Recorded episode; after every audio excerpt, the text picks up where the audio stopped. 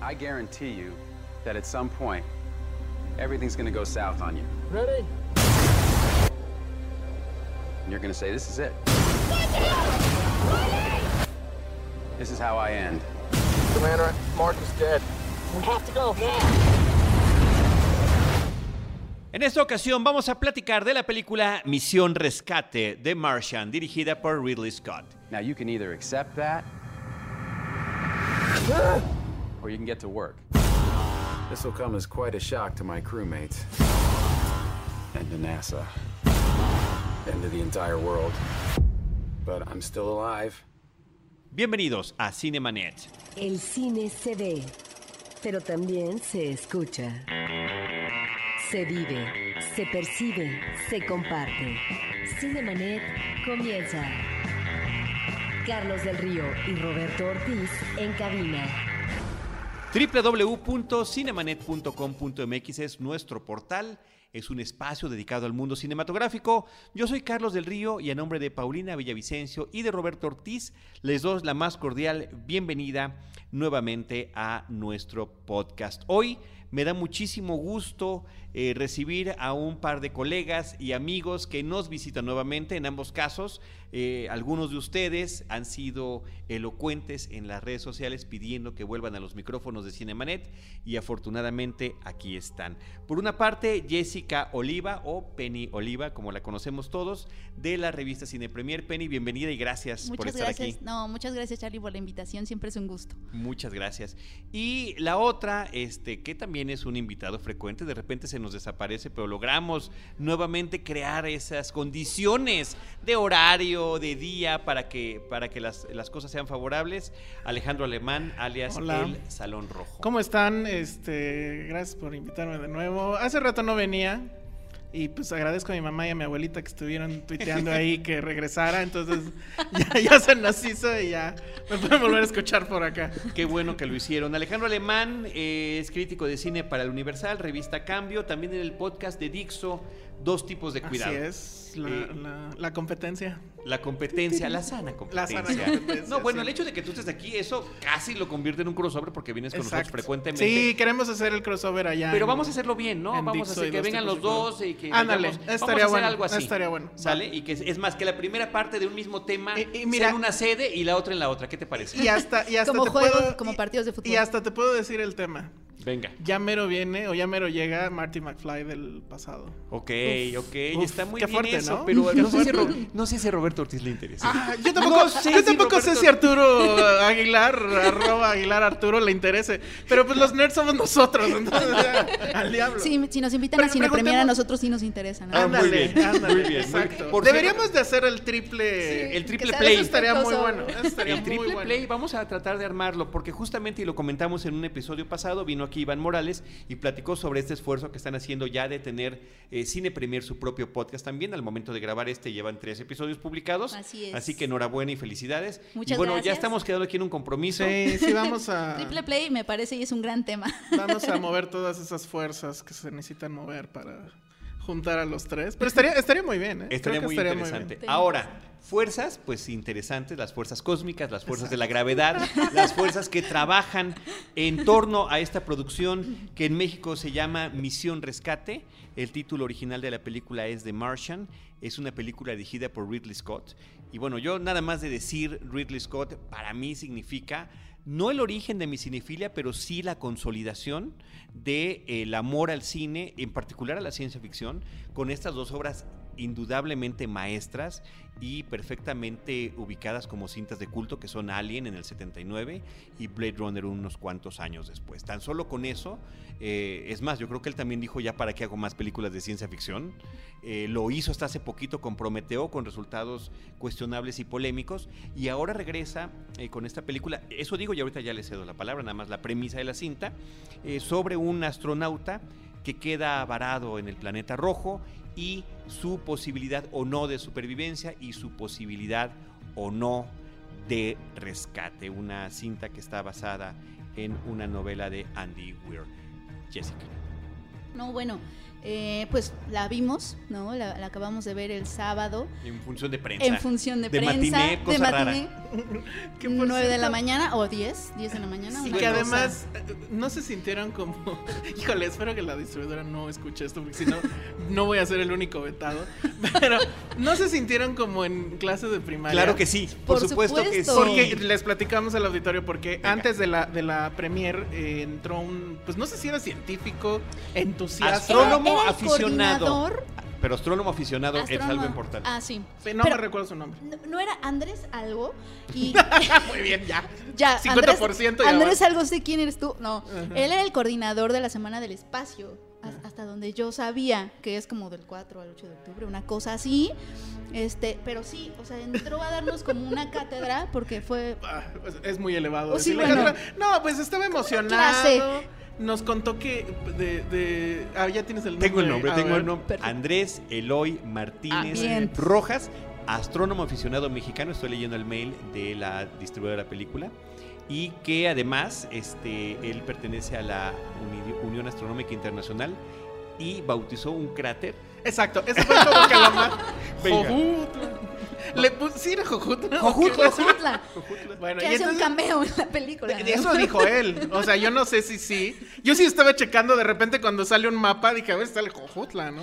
Y, Y no y lo al lado sale, no sé, no sé, no sé dónde queda Jojutla. Pero este, bueno, queda en Marte ahora.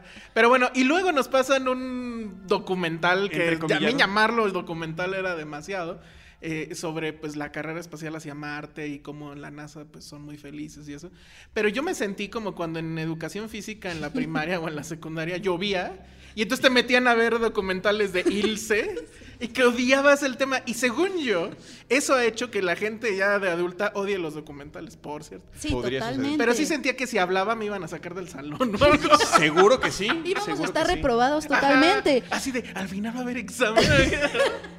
Pero es estuvo, que estuvo bizarro. estuvo muy bizarro, sobre todo cuando lo comentábamos Charlie y yo en su momento. La primera escena del documental, primera imagen. la primera imagen es de monografía. Ajá, claro. Era una Era- monografía, sí, totalmente. Las que, las que ibas a comprar a la papelería y hacías tus collages en la primaria y todo esto. Entonces, sí fue como una experiencia muy rara. Sí, fue una regresión.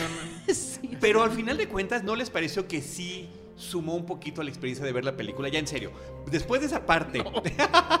después de esa parte. Más bien restó a mi bolsillo porque el estacionamiento en esa Aumentó. plaza es carísimo y fueron tres horas y cacho. No, pero esto duraba ocho minutos. El, el- No, pero en lo que hablaron documental, y, lo presentaron lo y demás. Pero si después de la parte monográfica mete una parte que ya se ve que está hecho en la NASA, que es un resumen de las misiones que ha habido. Eh, evidentemente no tripuladas, rover, pero no las- los satélites que llegan y toman fotografías o inclusive estos aparatos que logran eh, bajar al- a, Sí. a- a Marte, ¿no?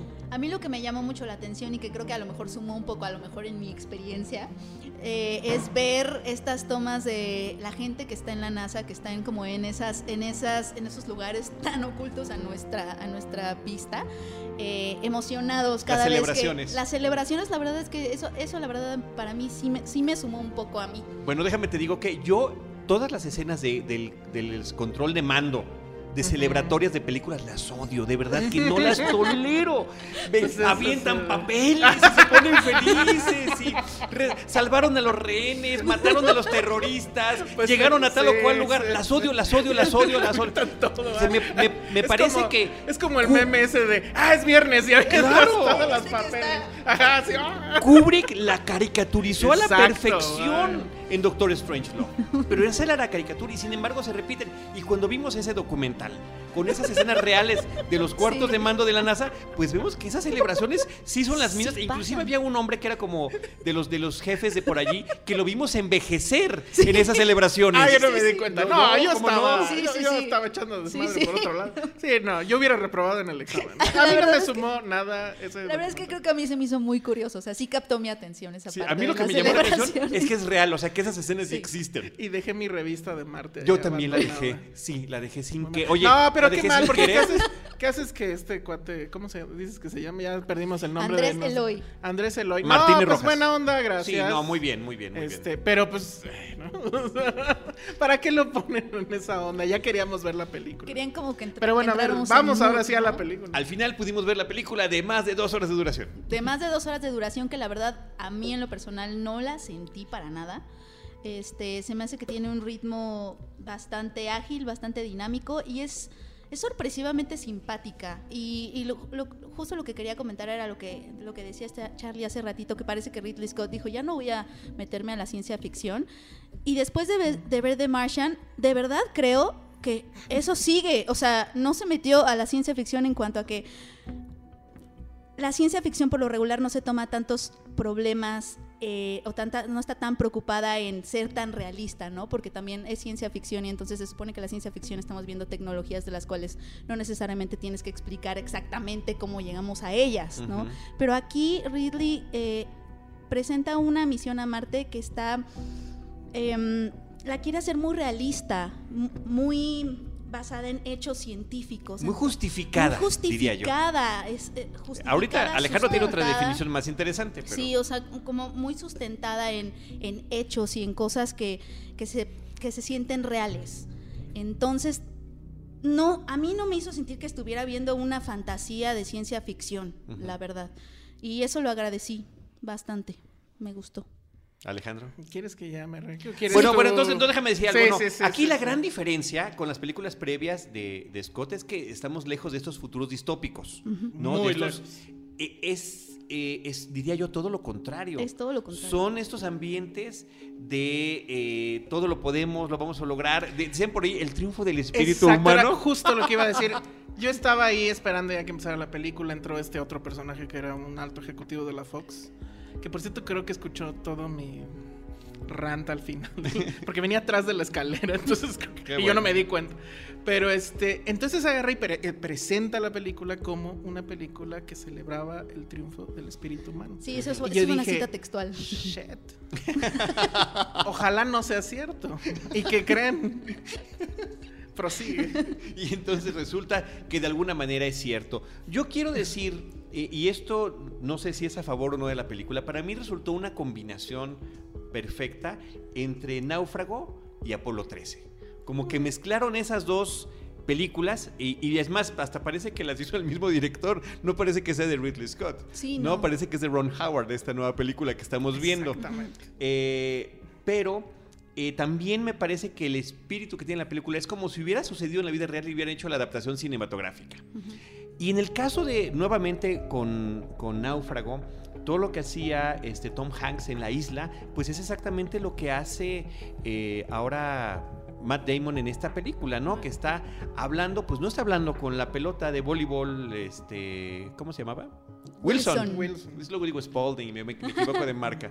Este, pero está hablando con las cámaras que están alrededor, con la cámara del escritorio, con la cámara del hábitat, con la cámara del vehículo. Que es etcétera, también eso súper ¿no? tramposo, ¿no? Digo, para empezar. O sea, esta noción de que todo Robinson Crusoe este, se pone a hablar en voz alta consigo mismo. O sea, muy convenientemente para la narrativa de cualquier película. No, lo cual es además Sí, muy claro. agradable. Me parece este un caso, recurso válido, a mí- ¿eh? a mí me- parece- Híjole, a a mí Nunca me has hablado solo, la verdad. Sí, no. ¿Nunca? No creo. ¿No te, O sea, pondrías, ¿No te pondrías a hablar en voz solo alta no creo. tú solo en una situación así? Probablemente, pero no sé si todo el tiempo. O sea, y este cuate se la pasaba hablando todo el tiempo. Oye, pero era muy simpático. Todo Sí, era el, simpático. en Era todo muy el lugar. simpático. Creo que, creo que hubiera sido un, O sea, un no- desacierto no hay si, no hubiera, si, si no hubiera aportado humor. No, e- el, problema no creo que sea el humor. O sea, mi tema de ahí de entrada con ese asunto es la gran conveniencia de que efectivamente hay como que un síndrome de los náufragos que al parecer se ponen a hablar solos todo el tiempo. Yo no recuerdo si la primer Robinson Crusoe fuera tan platicadita. Yo recuerdo que tenía de hecho muchas secuencias que eran en silencio cuando él está construyendo y demás. No, no recuerdo bien. Pero ¿qué tal Sí, cuando Pero llega, ¿qué tal, digo, ¿qué tal cuando llega eso- viernes? Sí, ¿no? exacto. Pues sí, de hecho. Que Digo- convenientemente digo, llegó sí- en viernes. A mí, a mí sí me hizo recordar como el contraste entre, por ejemplo, All is Lost, que es Ah. completamente silencio. O sea, por ejemplo, sí Ese hubo... sí es una película. Sí, sí, o sea, sí hubo, y, eh, digo, hay, hay bastantes coincidencias en, en cuanto a que son personajes en completa soledad que están como, ¿no? En la adversidad, pero sí hay un contraste ahí, pero aún así siento que para mí funcionó. O sea, como que funcionó el hecho que él nos estuviera platicando. Se supone que le está platicando como a la humanidad que lo va a encontrar, va a encontrar su Es como un diario, ¿no? Es un diario, es una insisto, bitácora. se descompuso todo menos las GoPro. Ahora, bien. ahora, este, quienes ven Star Trek, por ejemplo, saben que efectivamente hay que estar hablando en voz alta y hay que estar dando la, la bitácora. Gracias por esa palabra. Estamos hablando Esa de astronautas, estamos Sí, hablando de sí. astronautas que están ahí para documentar, ¿no? Entonces, Toma eso, Salón Rojo. no, no, es que es muy válido porque sí, sí tiene razón en cuanto a que la verdad es que All is Lost, ah, esa es una de las cosas que a mí se me hizo una maestría, ¿no? El hecho de el silencio y de que la- se, se construya la atención a base de hechos y de movimientos y de gestos. eh, pero en este eh, está justificado. El punto de, de la, de, la, de la película de Ridley Scott es que todo está justificado. O sea, le- todo está justificado en cuanto a que se, se puede sentir real. O sea, estamos hablando de un astronauta que está ahí para documentar, para sacar información. Entonces, se siente bastante, o sea, se puede asociar eh, bastante fácil el hecho de que él agarre una- y, se ponga a hablar de lo que le sucede, ¿no? Sí, Y sí, de- y que, y que son científicos además y que se supone que tienen esos elementos. Pero ahora sí, por favor. Bueno, pues a mí, me, el rant a, mí, a mí me va a tocar este rantear esto. No, la verdad es que a mí me pareció una completa, total y absoluta nerdada. Este, no, no sé, o sea, no creo que está justificada. O sea, creo que yo creo que ni el 10% de lo que nos dicen de cómo sale de ahí, pues lo podemos verificar. O sea, tendría que venir un científico de veras y decir. Pero no se trata de justificarlo, se trata de que te creas que te lo justificaron. o sea, Ese es está el bien. punto. Ajá, Sí, pero, pero ese es el punto. O sea, yo siento que era como ver a MacGyver en el espacio. Porque Sí, de es como ver a repente- MacGyver. O sea, de repente hay un momento donde dice, ah, no, pues esto lo voy a arreglar con una bolsa de plástico y unos Durex. Que eso no, curiosamente esa parte no la explica. Y estoy hablando de cuando se hace así como una puerta. ¿verdad? Sí. Este, que dices, bueno, y eso, eso que hubiera sido a lo mejor interesante que me explicara cómo carajos eso está funcionando, no lo explica. Hay otras cosas que son interesantes y que dices, bueno, faltaría verificarlo, y, pero no importa, porque dentro del juego de la película, pues podría funcionar, que es el tema de cómo se las arregla para eh, comer ahí, cómo se las arregla para tener agua, etcétera, que eso es interesante. Pero a mí la verdad es que todo el numerito me pareció como si estuviéramos viendo un capítulo extendido y mucho más a lo mejor con ese intento de verosimilitud de un Big Bang Theory. O sea, la gran mayoría de los chistes que se avienta este cuate, que se supone Ajá. que ese es como que el core del, del libro, son muy de Big Bang Theory, son muy de nerd. Y en, y en general hay una autocelebración nerd que le hemos visto, pues, eh, o sea, bueno, es como que el- el- lo nuevo en el cine y demás, todas las películas de superhéroes, etcétera, es esta celebración o autocelebración a lo nerd. Y aquí hay a raudales o sea, estamos en una película donde está el clásico, entre comillas, lo voy a poner científico loco, que parece que no, o sea, no sabe ni dónde está, que se tropieza con sus mismos papeles y que va a sacar ahí una solución. Y, y dices, o sea, neta, o sea, si era Ridley Scott. Interpretado no por Danny era- Glover. Interpretado Ya por Danny No Glover. era, no era, no era Por Donald Glover. Howard. Donald Glover. Donald Donald Glover. Glover, el de mm, ah, Community. Community, sí. Pero, eh, o sea, sí llega un momento que dices, bueno, a ver, ¿era Ridley Scott o era efectivamente Ron, Ron Howard, Howard. en sus peores momentos? Porque hasta las últimas, bueno, tiene dos grandes películas Ron Howard, que es este la de los corredores, se me olvida ahorita, Rush, y este Frost Nixon. Cualquiera de esas dos es mejor que ¿Sabes qué? que Parenthood, que no sé si la viste, Sí, ya es muy viejita del 89, No, no sensacional sobre el tema de la paternidad. Ah, bueno, fíjate, esa, esa creo que ni la vi. Pero, eh, digo, en general, Ron Howard la le, recomendando. dieron, le dieron el Oscar por eh, una porquería, ¿cómo se llamaba? Este, mente brillante y no sé Ujú. qué. que bueno. Entonces, es, es más o menos el tipo, ese tipo de película esto. Y, y, Sí es. y dices, bueno, o sea, para mí Ridley Scott era un hombre que pues masacraba a sus a la tripulación de la, de la, de la nave, ¿no? y, y no importaba que fueras un científico, no importara que fueras nada, o sea, la naturaleza allá afuera te iba a comer vivo. Y eso que de hecho no era nada, o sea, eran, el- el- Eso, el- exacto. eran traileros eran- del eran espacio, ¿no? traileros del espacio. Pero aún así dices, bueno, y, y, y- y sentías el peligro. Les pregunto, ¿realmente sintieron en algún momento peligro? ¿Sienten Sí, peligro? no, yo aquí? sí, yo sí, yo, sí. No vamos a contar Mira, el desenlace, Mira, pero... no, no, no peligro, pero sí sentí mucha vulnerabilidad. O sea, sí lo sentía el personaje vulnerable. O sea, sí Se me- la pasa sí- platicando, o sí sea, me preocupaba. O sea, sí era como. Eh, Tom Hanks en esa isla se veía mucho más preocupado y más desquiciado que, que este cuate. Y este Pero es cuate está que- en Marte. O creo no, que es parte- no puede ser que siga, o sea, se lo hubiera comprado si se hubiera desquiciado de, de- de la, o sea, siguiera con este humor y que cada vez hubiera estado más loco. Y también ahí hay una parte donde como que se les olvida ese tema y dice, ah, sí, vamos a volverlo un poquito loco y ya finalmente se crece, ¿no? La, la Sí. barba y demás. Que además ha Sí, habido bueno, muchas... eso sí pasa en- como en un día. O sea, eso sí. Exacto, ¿no? O sea, eso de un sí día a otro decide ser hipster. O sea, ya. O sea, ese sí, sí un buen- es un buen punto, la verdad. Sí pasa en un día. Y, y Sí. también adelgaza en un día. Exacto. Eso sí pasa. Y es adelgazamiento de CGI, según yo, porque No, ya o de, o de- está o de- o de- o de doble de Yo- cuerpo, yo ¿eh? no creo porque que sea él. ni siquiera porque estaba Yo con, la, con la toalla. Por el tipo de toma, yo creo que es un doble. Sí, sí. perfecto. Ni siquiera dijo, no, no hay ninguna necesidad de que yo tenga que adelgazar para una escena de este tipo, No. lo cual le aplaudimos porque efectivamente no lo era. Eh, yo creo que mm, tienes razón en todo lo que estás diciendo y sin embargo no deja de ser una película entretenida. Es una película complaciente, Muy Alex. complaciente. Ah, Una película Muy muy, complaciente. Llena de crowd pleasers. Pero totalmente. si te dejas llevar, bueno, te, te- te- te llevas con la marea y te vas todo, por todo el rato. Híjole, no todo el rato. Reconoce que no es todo No, el rato. Yo, sí reconozco algo. El, el tema este de las bromas al final me parece excesivo hacia el final de la película. Y eh, ver eh, cuando están en los créditos finales eh, el reparto que va saliendo, los nombres de cada uno de ellos y alguna escena donde están sonriendo. O sea, es como caricatura de programa de televisión. Ajá, así de pro- todos, ja, ja, ja, Sabes que y yo- ya viene y ustedes por su edad Sí, nunca bueno. vieron Chips Patrulla Motorizada, Ándale, pero así acababa. Ajá, sí, Así sí, acababa sí. Chips. Todas las series acaban así.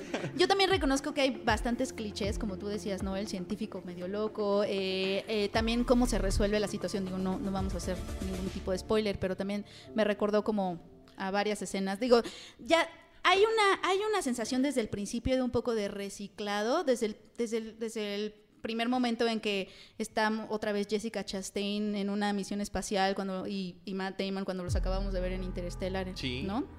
Y Este, que Matt Damon, perdón, le sucede algo muy similar en Interstellar y su Ah. reacción Sí. es completamente Ah, diferente. sí. Ah, ah. Defe- definitivamente su personaje ahí Sí. enloquece. O sea, es, pues, sí son era lo inevitables, sí son inevitables las comparaciones, yo Sí, creo. totalmente. o sea, sí se siente como algo, algo de reciclado ahí, pero algo como, a mí me dio la sensación que es como cuando reciclas este un poco la comida de Navidad y te sabe rica de todas Sí, sí, formas. O ahorita que acaba de pasar 15 de septiembre que tres o cuatro días comimos El pozole, ¿no? recalentado, la verdad es que es muy rico. La pizza fría No, es muy buena. o sea, no es- la pero, pizza fría no, es buena, pero, pero- es que la verdad ahí, por ejemplo, a mí sí me han hecho mucho esa pregunta, de, y supongo porque la gente la tiene muy presente, ¿cómo se compara con Interstellar? Y perdón, o sea, Interstellar a mucha gente Yo no le creo ni que se compare. Exacto, ¿por qué la compararías? No, bueno, ¿Porque no, no, piden, piden la comparación, yo creo, insisto, porque la Porque tienen cerca en la memoria. pero- Son diferentes, pero sí es una película mucho más ambiciosa con todas sus torpezas y lo que sea, este Interstellar, y que tiene al menos uno o dos grandes momentos donde te destruye la película. Y acá la verdad no, o sea, pues sí, te hace cosquillas. así, ¿No? Y, y ya, y se Pero acabó. te hace Y cosquillas el toda tema, la insisto, película. es ¿No te gustan los cariñitos? Sí. Pe- Pero no de, no de Ridley Scott. O sea, de Ron Howard te lo esperas. De cualquier otro me lo hubiera esperado. Pero de Ridley Scott, neta. O sea, y, y un Ridley Scott ya ha sido muy atacado. A mí sí me gustó, por ejemplo, ¿Prometheus? Prometheus. A mí sí me gustó. Yo me quejo más de sí, que de pero, esta. pero el cuádruple, Yo sin también, duda, ¿eh? de hecho yo sentí como que esta es la película eh, en, en un par de años, digo porque estuvo Éxodo el año pasado, eh, en la que me, me logró sumergir un poco más en la historia. O sea, porque sí me envuelve, me entretuvo y eso es algo que, por ejemplo, a mí tampoco me, pa- me pasó con Prometeo. Visualmente es espectacular. Sí, no, muy bonita. Ah, bueno, y esta pero- también, pero- que no lo hemos dicho. Eso, o sea, es- son tan impecables los efectos especiales que ni siquiera los estamos cuestionando. No. Él estaba en Marte. No estábamos... Punto, ¿no? Estamos... Y eso, y eso la verdad es, perdóname. ¿Sí? Eh, No, adelante. No, y eso la verdad es que sí, eh, sí destaca en, en- porque en unos, a- ya hace unos años que no vemos películas en Marte que nos hagan sentir que estamos en Marte. O sea, pienso en John Carter, entre dos Bueno, mundos. por O sea, ejemplo. no. Ay, a o mí sí me gustó. como- ah, No, bueno, pero no, no porque te Sí. sintieras en Marte. O sea, como que razones. una misión a Marte, que se sintiera que es una misión a Marte. Siento que eso no pasaba. No, no había pasado como en un par de años. Entonces, No, en igual muchos eso- años, esos- en muchos años. En ese el planeta rojo creo que también anduvo por ahí hace, un- hace Sí, bastantes hubo, eh, años. cuando hubo el planeta rojo, eh, había otra similar que prácticamente se trataban de lo mismo. y- Exactamente, y... la verdad es que, pues no, ¿no? Y, y eso se lo agradecí mucho, que, que de verdad me llevó a Marte, yo Sí. sentí, ¿no? Ya, ya... Ahora, dos cosas que a mí sí me parece que son que están muy bien es uno yo no, bueno, no sé si eso se le debe al director de casting o al propio este, eh, Ridley Scott, pero es muy interesante cómo toma el personaje, creo, perfecto para el papel perfecto. O sea, este carisma que tiene eh, ¿Damon? Damon, ajá, este. O sea, lo pone muy bien en el, en el papel, ¿no? Y por ejemplo está. eh, ¿Cómo se llama? Christian Wiig. ¿o cómo se Sí, ajá, Wiig. Que dices, bueno, ¿cómo le va a hacer para tener un ¿Qué hace allí? ¿Qué hace allí? Y sí se justifica su Sí. papel ahí. El jefe de la NASA. Jeff lo Daniels. Daniels. E incluso el Super científico Newton. loquito, si han visto este. ¿Cómo se llama? Este Community. O sea, como que agarra y dice, a ver, este güey haciendo ese papel en, en- que hizo allá, que lo haga aquí. Este güey que lo hizo Hacia el soldado del invierno estuvo Sí. bien. Exacto. O sea, bueno, está hasta Kristen Wiig. Sebastián O Stan. sea, Ajá, ajá, ajá. Entonces, eso bueno. que también es una Sí, gran lo hace muy adición. bien. Michael Entonces, Peña. Michael Peña me además cae bien. que el papel de latino fue fundamental para la sobrevivencia, que es una puntadaza que podría Sí. sentirse hasta medio Oye. discriminadora y grosera, y a mí me hizo mucha gracia, ¿eh? Y si era mexicano, ¿no? Eh, yo, yo creo que sí. Ay, no vamos a decir por O sea, qué, pero creo que sí, Sí, era yo también- yo La verdad es que sí, yo ni sí, lo cuestioné, sí. yo, yo pensé que sí. Lo, lo- lo damos por sentado, ¿verdad? Sí, que es mexicano. Yo lo di por sentadísimo. Por, un- hasta por unos detalles del final, eh, que creo que sí dices, este güey es mexicano, ¿no? Eso a mí me parece que, que estuvo muy bien, o sea, pues sí toma los elementos de todos lados y los y, y hace la mezcla y Sean sí, Bean- en Sean eso, Bean, en eso funciona. Sean Bean. Sí, sí, sí, o sea, todo eso Haciendo está muy su bien. mismo Kate Mara, personaje. fíjate, Kate Mara también Kate algo muy similar a lo que hizo con, con los cuatro Co- fantásticos. Exacto, estar Es frente a la pantalla. es igualita, es igualita. Es Yo no noté ¿no? ninguna, ninguna diferencia. No, Se encuentra no, las siete La, diferencias. la en- Qué linda chica, es, ¿no? La la chica esta que ahorita no tengo el, nombre, pero, letra. ¿Cuál, cuál, cuál? pero que sale en esta serie de, de nerds también hackeando cosas. Se me acaba de ir el nombre. Pero es la Este- chica que está en abajo en la NASA. ahorita Mackenzie Davis. Ándale, qué guapa es. Hermosísima. Pero en fin, o sea, creo que eso está bien. Y creo que sí tiene un gran momento. Pero no es, no es un momento fabricado por Ridley Scott. ¿Y ese Es momento, lo- puedes contar o es no? un ¿No momento es spoiler? que es. No, no creo que sea spoiler. Porque aparte es casi un cliché, pero está muy bien hecho. Ujú. Que es A el ver. momento cortesía de David Bowie. Que creo que ese es el gran. Para mí, ese fue Oye, el Sí. gran sí, momento. Sí, sí, sí, sí. Y no con la canción que ustedes creen, No. porque era como que muy obvio. Que ya se ha hecho además. Se ha mucho, hecho ya. ¿no? Se ha Sí. hecho mucho. Pero como que.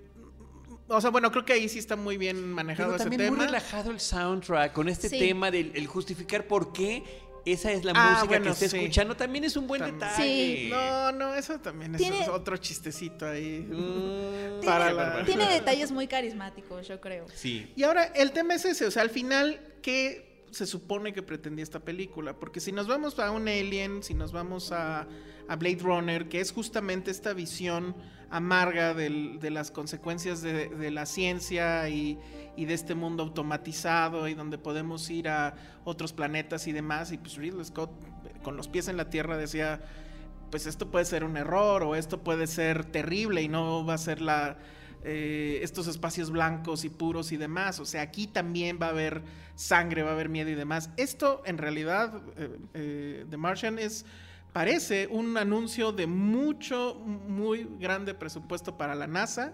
No me parece que sea gratuito que justamente hoy, ah, pues no sé si en Estados Unidos ya se estrenó, pero creo que no, se van a estrenar creo que juntos en, en México y en Estados Unidos, no sé, pero que se haya anunciado ya el tema de que sí hay agua en Marte, toma eso. este, Ah, sí, Sí. muy, muy Por oportuno, cierto. muy oportuno, Estados muy oportuno. Ajá, entonces como dices... Pues nos hubiera ah, cambiado el guion un poquito. Sí, no, sí, de hecho sí, de hecho sí, resuelven varias cosas, ¿no?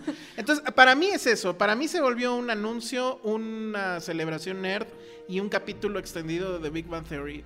Si eso les encanta, pues está bien, pero yo sí lo cuestiono a partir de quién está ahí. O sea, mi gran pregunta sería, ¿qué vio eh, Ridley Scott en esta película como para... O sea, ¿por qué sería parte sí. de la filmografía de Sí, Ridley Scott? sí, Bueno, sí. ha hecho de todo. El asunto es que creo- nosotros seguimos esperando, eh, seguimos soñando No, con que nos traiga con algo. que no, nos- no. con que sí, vuelva, seguimos no. soñando. ¿Por qué No, no? no, porque es como pedirle. O sea, no sé. Es como pedirle ya a estas alturas a George Lucas que haga una buena Star Wars. Pues ya no sucedió y qué bueno. O sea, ya, next. O sea, creo que sí hay. Sí, o sea, hasta la película anterior yo todavía veía un cineasta que, que podía hacer cosas. A mí no me. ¿En Éxodo? A mí no me pareció Sí, mala. Éxodo. Tiene a un dios este vengativo y carismático. Pero este. me parece que todavía veo varios. Vengativo, Te latió, carismático. te latió. sí, sí, pues sí. Híjole, Pero. carismático. Pero bueno, no sé Pero carismático, sí. pero muy vengativo. Muy vengativo. decir Bueno, el Viejo. Testamento sí es. Ajá, y y Bueno, y los efectos proponía. del final eran una tontería si quieren, pero creo que tenía todavía maneja buenos momentos y aquí la verdad todo es muy Hallmark. O sea, esta película la van a pasar en la tele. Uy, o sea, va a ser el nuevo Apolo 13. Disfrútenla en O sea- el cine ahora que, ahora que se va a estrenar. No se dejen llevar Pero por no esos, se preocupen si no la ven porque va a estar en la por esos tele. comentarios. Pero es que yo eh, justo creo que venía pensando, yo creo que esta es de las películas que va a estar en la tele años y años y años y años y la gente va a ver y ver Ajá, y ver sí, y ver. sí, sí. Eso sí, yo creo que eso sí le auguro a, a The Martian. Y yo creo que sí es, es- o sea, algo que, que, que Alejandro tiene un punto muy interesante es que yo sí creo que no es la ciencia ficción de Ridley Scott.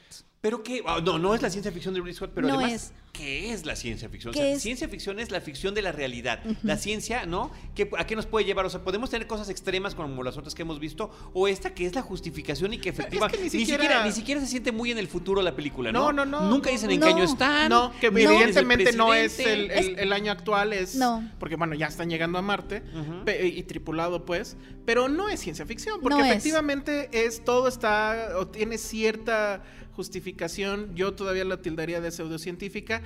Y también hay otro tema, yo pensé que sí iba a ser el core de la película y, lo dejan pasar. Yo pensé que el tema iba a ser qué pasa abajo, porque era interesante y, y, o sea, sí se plantea, pero lo dejan, que es y bueno, está en el tráiler. Es. Chale, ya dijimos que este güey se murió y resulta que sí está vivo. ¿Y cómo lo vamos a decir como agencia de la NASA, etcétera?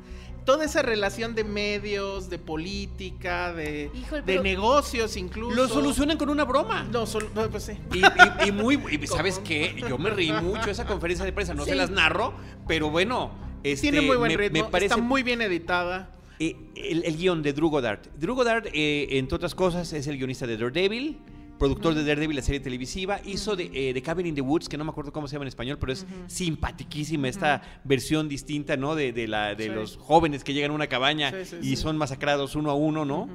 Eh, y la justificación además está No, entre- es buenísima, es Alias, buenísima. participó en Lost, o sea, como que sí le queda y... Y algo que yo le decía, se lo dije a Penny a mitad de la película, me gustan mucho las bromas a mitad de la película, como que llegan en momentos muy oportunos. Tiene muy buen timing cómico. Sí. Tiene muy buen timing Bueno. cómico. Ah, bueno, sí o no. No, o sea, sí llegan, o sea, sí tiene el timing, efectivamente, de que hay cierto ritmo en eso, pero insisto, a mí las bromas de repente ya me sacaron completamente del juego. Y a ti también no te hagas, me lo dices. No, al final, te lo dije al Bueno, final. Las del Bueno, final yo tuve menos fueron paciencia. como más frecuentes. Sí, y sí, sí. te digo, este remate con las caras sonrientes este, y los créditos y demás, esa parte sí me, me, me sacó de onda. Pero en general, digo yo, ya le dije la palabra complaciente y yo me dejé complacer. Es complaciente del todo. totalmente. Pero no sé, quizá porque yo soy un poquito más, este, no sé, idealista, soñado. No sé cuál sea la palabra que no, se- que no suene muy ridícula. Eh, pero, por ejemplo, The Martian hizo por mí, o, o siento que logró algo que, que, por ejemplo, Tomorrowland no logró. Que es como este... Uf, no, no, no. Avivar este, avivar como este espíritu de... Qué, qué interesante que la conocer. menciones. ¿eh? Es que, es que por mí hizo eso. Como Esa que- inquietud. de- es, es- es- exacto, como este fervor por conocer, por, por tú ocupar tu, tu propia cabeza, tu propia mente para, para resolver problemas. Creo que de eso se trata esta película. No es, o sea, si queremos ver una fantasía de ciencia ficción, No. pues la verdad es que no, no es. Pero esta sí, película. pero es curioso que la hayas mencionado porque yo también pensé en Tomorrowland. No. Y pensé en Tomorrowland porque ambas efectivamente me parecen también una autocelebración a lo nerd. y en- pero la de Tomorrowland es incluso fascista. Porque esa hablaba además de que el mundo, que, que The Martian también lo dice, pero lo dice de una manera mucho más elegante. Y es, el mundo va a pertenecer a los listos, va a pertenecer creativos. a los creativos, va a pertenecer a ese grupúsculo. Claro. Y ahí es donde yo pregunto, ¿y los demás qué vamos a hacer? O sea, vamos a ser los parias de este mundo, váyanse al carajo. O sea, Y en- yo y odié en The Tomorrowland. Martian lo que va a pasar es que no vamos a sobrevivir. Enorme, exacto, o sea, no vamos a sobrevivir, pero por lo menos es más este, sutil el mismo mensaje. Y sí, efectivamente, por eso, por eso me, No. me da curiosidad que lo hayas mencionado, porque yo pensé lo mismo, pero yo sí las pongo en el mismo, en el mismo paquete. O sea, Están en el es mismo ese paquete. tipo de películas que nos dicen ahora. Están en el mismo O sea, si había películas en los 70, 80 que nos decían el mundo es de los fornidos y el mundo es de los hombres de acción. Bueno, llegó la venganza de los nerds en mundo- los 80s. Exacto, esta es otra película del tipo Venganza de los nerds. Es- es la donde herencia los y la nerds evolución. sí sobreviven, son súper listos. Pues ya nada más a Matt Damon le, le faltó quedarse con la chica. Son héroes de acción. Eh, Pues casi. O sea, Ajá, los nerds pero son con héroes cerebro. de acción. With brains. ¿no? Exacto. Es Los all nerds son with los brains. the new action heroes. Ajá, y pues bueno. Es no un sé. reflejo, creo que es un reflejo, es, es interesante, digo, más allá de que, de que sea un acierto, un desacierto, un infortunio, es un reflejo de lo que estamos viviendo. Realmente vivimos en un mundo en donde quiénes son las personas que, que están en la cumbre, es, es- está- es- o sea, Sí, la son personas de, de tecnología, son CEOs de empresas tecnológicas. Ahora lo cool es ser nerd, ¿no? Sí, y, y no nada más es cool, es un gran negocio. Y ahí está Marvel. Y es sexy. Y ahí está Disney. Y sí, sí, sí, no, no es. Totalmente. eh, es impresionante eso. Y es innegable además. La fuerza nerd va a seguir. Quién sabe hasta cuándo. y sí. ¿Conclusiones? ¿Ya? No, pues al justo, final, al final de justo creo que cuentas. esa es una gran conclusión. O sea, creo que The Martian, lejos de esta ciencia ficción fantástica que todos, pues digo, tú ves a Misión Rescate y dices, ah, gravedad, o no sé, ¿no? La gente que le gustó gravedad igual se puede llevar, se puede dejar llevar por eso, o Interstellar, no creo que justo esté en, esa, en ese No, paquete. no, no, no. El paquete en el que está a mí me gusta, que es este paquete de, de un poco de celebrar lo que es ser pionero, ¿no? Y que por cierto, en ese sentido, eh, tiene estas curiosidades la película. En determinado momento, hablando de ser pionero, la conquista del oeste, la conquista de un nuevo mundo, la americana. colonización, muy estadounidense.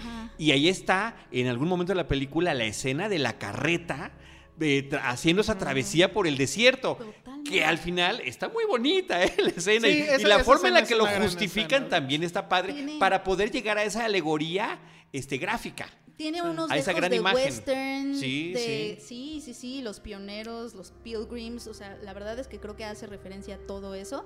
Es una idea muy bonita, es una Esa idea de, es de una hecho. idea bonita en cuanto, en cuanto a que celebra, digo, sí lo nerd, pero lo nerd en cuanto a que lo nerd es, son estas personas que inician todo el tiempo, o sea, que tienen un problema, no, no lo tiran a la basura y e inician y creo que eso es algo que siempre es valioso. O sea, a mí me gusta mucho pensar en esa idea, sobre todo vivimos como en una zona de confort absoluta. Entonces, de repente, esa idea de tengo que empezar todo otra vez, como que no estamos tan acostumbrados a eso. A mí me recordó eso, esa película, como que me llegó por ahí. Y eso es algo que, por ejemplo, yo quería de Tomorrowland y Tomorrowland no me llegó. No te lo dio. Como No. yo hubiera querido. No, de hecho no. Y bueno, eh, mi conclusión además es esa. O sea, creo que lo que más le reprocho, pues sí, es ese humor, es esa tamiz, este, pues sí, nerd. Pero sobre todo el, asunto este de que sí creo que es una película bastante excluyente.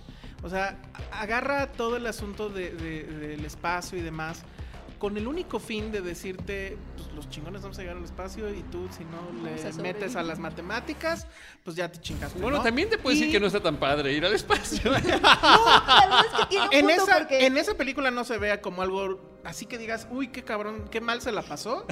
No. Música disco, Es más, este, creo que hasta es una incitación para... El Piérdete. programa espacial es padrísimo. Ajá, es un anuncio de la NASA. O sea, la verdad. Y, y, y sí, me- y sí, o sea, yo sí creo que ese tipo de películas deberían de servir para hablarte al ser humano que eres, ¿no? Y, y creo que, por ejemplo, Interstellar, para mí lo logra. A lo mejor muchas personas no lo van a decir, pero por lo menos lo intenta. Y hay muchas películas, incluso Apolo, ¿cuál era? 13. Ajá, que pues todo sale mal. Pues es justamente eso, porque aquí de repente todo va bien y de repente porque deciden y justo cuando lo mencionan empieza todo a salir mal, ¿no? Es- es- es- bueno, ese guion, ¿qué onda? Pero vayan a verla, o sea, Y vayan... lo, y lo sabemos, porque hasta Charlie y yo decíamos, ¿estás preparado? Ahí viene. Ajá, exacto, o sea... Pero yo digo, vayan a verla, o sea, no Todo se está trata muy esto- bien, algo va a pasar ahorita. Algo va a pasar si... Esto, esto no ¿estás se trata de ser el cadenero del cine, de sí vean esto y no vean esto, no. No, hay este, que ir a verla. Yo No, creo no, que no. por lo menos si al- algo valen los 50 ya no sé cuántos pesos vale el, el boleto. Más. Este, pues sí, depende de a qué horas y en dónde, pero este, ese momento con David Bowie, a mí, y curioso, lo voy a, voy a hacer un levesísimo spoiler. La- las personas que estaban al lado de mí, yo fui el único que se prendió con David Bowie y empecé a cantar la, la rola. La persona al lado me dijo, ¿quién es? Y yo así "No". Ouch. Bueno, pero cuando ven- vino una referencia a Lord of the Rings, yo no entendí nada y todo el cine estaba riendo. Porque sí, querida audiencia, hay una Ay, referencia o sea, a, a- a si, El si no me creían que era una película nerd, ahí está. Sí y bueno, hay. pues es, ahora Ridley Scott, pues no sé, o sea, yo espero que agarre esa bolsa de dinero, se vaya corriendo y pues no sé, haga algo más interesante. Pues ahí dice que nos más están, nos están relevante. anunciando más películas de Prometeo, así que ya sí, veremos. eso está complicado, pero bueno. Sí, y que las quiere conectar con alguien, pero no inmediatamente, A entonces tal. Eh, en fin, hay que esperar que por se allí. haga una alberca y una casa nueva. Yo creo que ya debe tener varias, varias cositas. Bueno. Pues ahí está. Realmente creo que este hay para todos y efectivamente eh, la única forma de saber si la van a disfrutar o no es yendo a verla. Sí. No creo que sea un desperdicio de ninguna manera. No, yo yo la recomiendo. A mí me pareció divertidísima, entretenida y bueno, por las mismas razones que ya comentamos cada uno de nosotros, Alejandro, Jessica, la pueden disfrutar en diferente eh, manera, sí, ¿no? cuéntenos qué les pareció. Por Diga- favor. Díganme que estoy loco. arroba el salón rojo. Arroba Penny Oliva, Arroba Charlie del Río. Arroba Cinemanet. Arroba sí, Filmsteria. arroba Ah, arroba eso, pues bien, arroba pues Cine sí. Premier. Bueno, y así nos seguimos. En ¿no? el post- No, pero sí, cuéntenos, cuéntenos qué tal. No sé cuándo va a salir esto, igual ya va a ser cuando esté estrenado. Cuando esté estrenándose, en la semana del está, estreno. Está perfecto. En la y semana del sí, estreno. cuéntenos qué tal. Pero sí, sí vayan a ver. eh, creo que la, va- la van a disfrutar. Muy bien, pues muchísimas gracias. Alejandro, Jessica, qué bueno Muchas que pudieron venir, me da gracias, muchísimo gusto, estas pláticas son muy amenas. Ojalá se haga el crossover. Eso. Se, se hará, se hará. Además, esos crossovers los tenemos en la fila del cine, los tenemos. Sí, exacto. No, cuando estamos antes de grabar un Bien podcast. O sea, siempre tenemos esa oportunidad de saludarnos.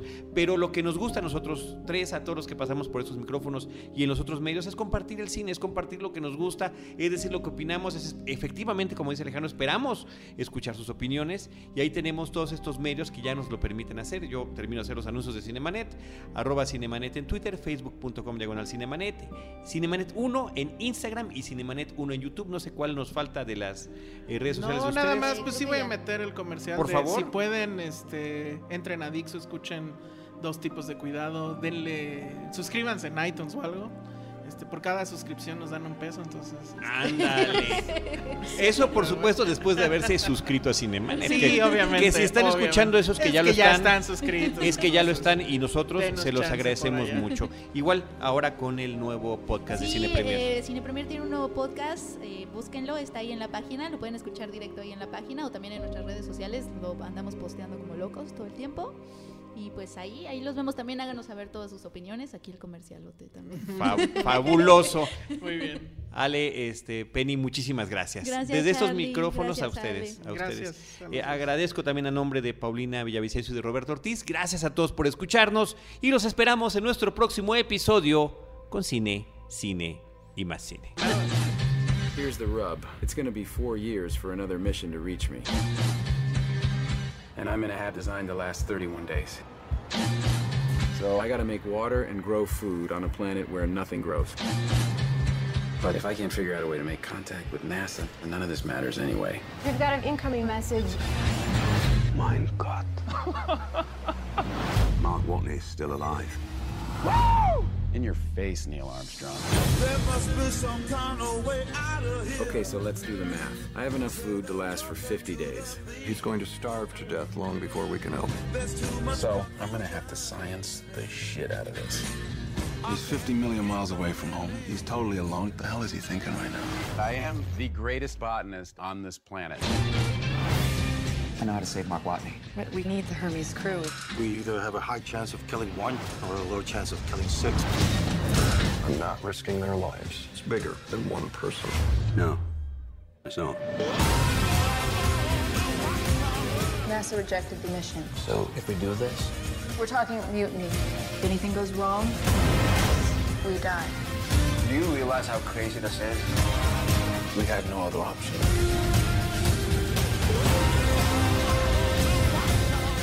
What happens, tell the world, tell my family that I never stop fighting to make it home.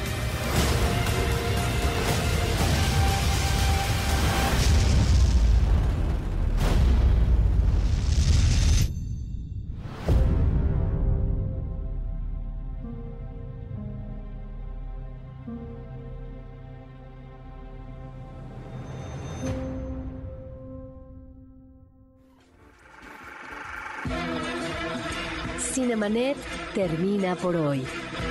Más cine en Cinemanet.